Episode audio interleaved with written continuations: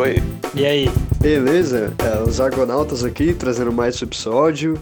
Já queria começar avisando para quem está mais familiarizado com a nossa forma de gravar e publicar os programas, você provavelmente reparou que a duração desse está um pouco menor, ou talvez bastante menor que a dos outros programas. E o motivo disso é que a gente está mudando um pouco o nosso formato. Para quem não sabe, a gente tem um canal no YouTube também, em que a gente dividia nosso podcast em duas partes, publicava em dois vídeos. É, a partir de agora a gente vai estar tá publicando somente um vídeo por semana e também só um podcast. A gente tomou essa decisão porque estava consumindo bastante gente, né?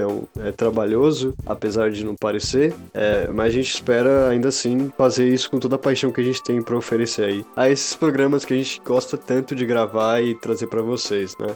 É isso. Bom, eu sou o Arthur e uma calça jeans pra uma jovem custa mais de 300 reais. que pariu. Muito engraçado, Arthur. Muito engraçado esse meme, é. velho. Na moral. Obrigado, mano. Essa é a tira de 2012. Bom, meu nome é Luca e o jeito vai ser, pelo jeito, assinar Game Pass no, na próxima geração, né?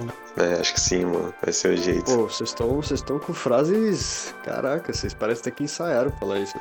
tocando na alma, né? vocês tocando na alma, meu Deus, profundo. É, eu sou Obrigado. o Carlos e eu quero saber o que o Joel deu pra ter o café, mano. Porque eu vou precisar dar isso também pra comprar o Play 5. Nossa. que pariu.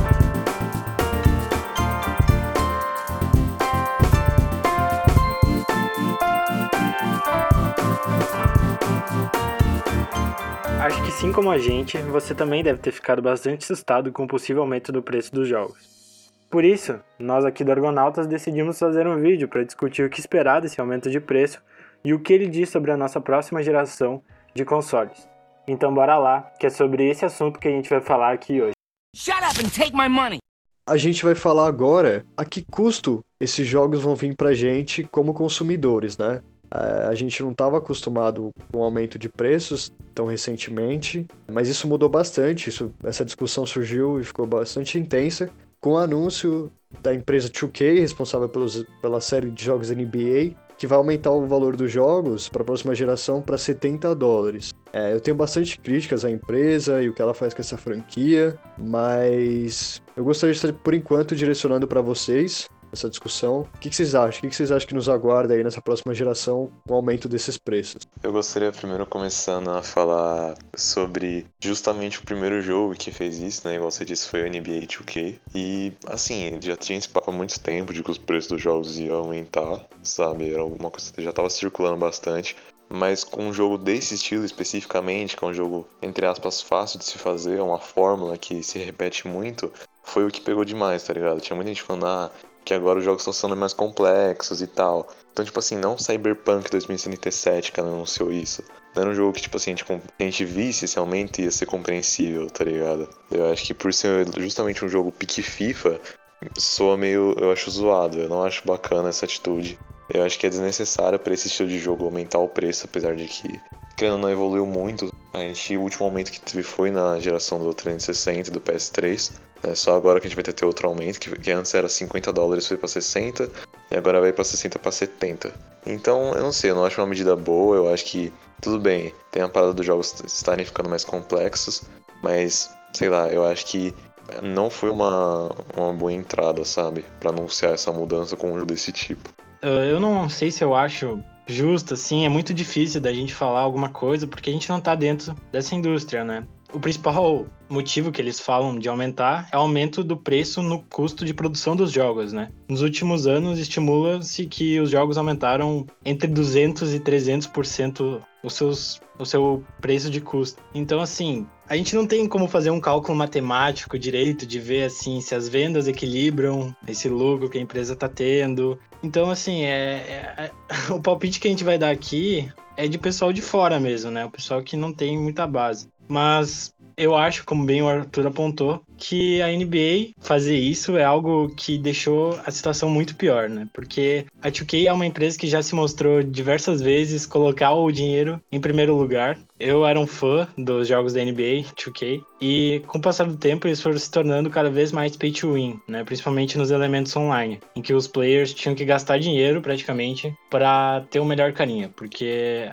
o sistema de progressão virou algo totalmente grind não ficou algo muito legal. E é muito por isso que a situação tá bem polêmica. Interessante vocês terem trazido isso, assim, especificamente do, do da 2K ter anunciado isso. Eu não, eu não tinha parado para pensar. Na minha visão, é algo inevitável, assim, como vocês bem apontaram. Tem um aumento de custo na produção de jogos, é assim, sem comparação, o tempo que leva para um jogo ser produzido, cada vez mais detalhes, cada vez mais mão de obra necessária, cada vez mais tempo necessário. Então, e sem falar na correção inflacionária, né?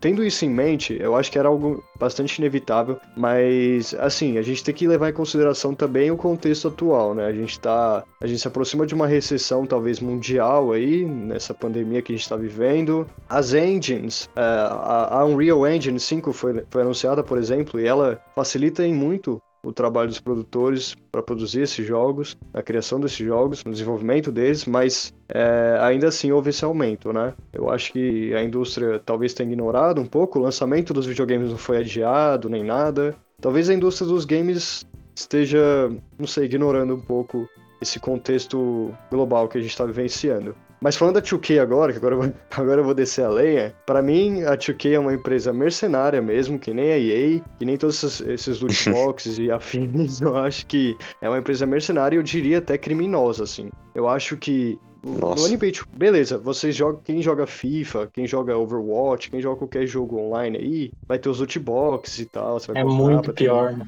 É, o NBA 2K, pra quem não sabe, tem roleta. Você literalmente tem um cassino, tem roleta. Você tem um cassino no jogo. Tipo, você investe dinheiro. Como que você coloca esses jogos é, na mão de uma criança para lidar com essas mecânicas de, de, de, jogo, lúdicas, de videogame, que, enfim, são injustas, sabe? Que muitas vezes manipulam aquela, aquela criança, por exemplo, mais é, vulnerável a gastar uma penca de dinheiro em numa roleta, num cassino. Isso para mim é absurdo, assim. Pra mim é absurdo. Pensando nisso agora, justamente a 2K ter anunciado isso é, é muito, muito. Não é mera coincidência, sabe? Não, com certeza, não é mera coincidência. O que eu queria falar agora é como é que isso vai se refletir aqui no Brasil, né? Porque, como a gente disse antes, o aumento foi de 60 para 70 dólares. Quando a gente vai olhar na loja do Xbox e tal, e no PlayStation, os jogos agora estão saindo a 280. Eu quero muito saber se eles não vão chegar na casa dos 300, sabe? Porque um jogo de 60 dólares no Xbox One e no PlayStation 4 tá saindo por 280. E um jogo é, de 70 dólares? É, 60 dólares convertido pra reais dá tipo o quê? 18 mil? 500.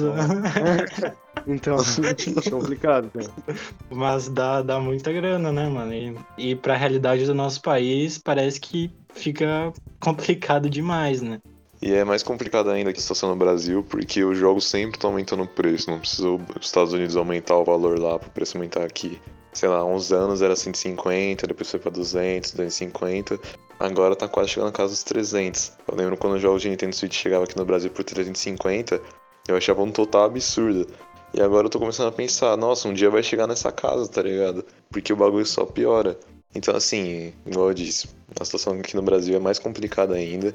Eu acho que, não sei, eu acho que é quase certo que quando chegar, quando alterar esse valor, né, pra 70 dólares, os jogos aqui vão chegar a 300. Eu chuto isso, não sei.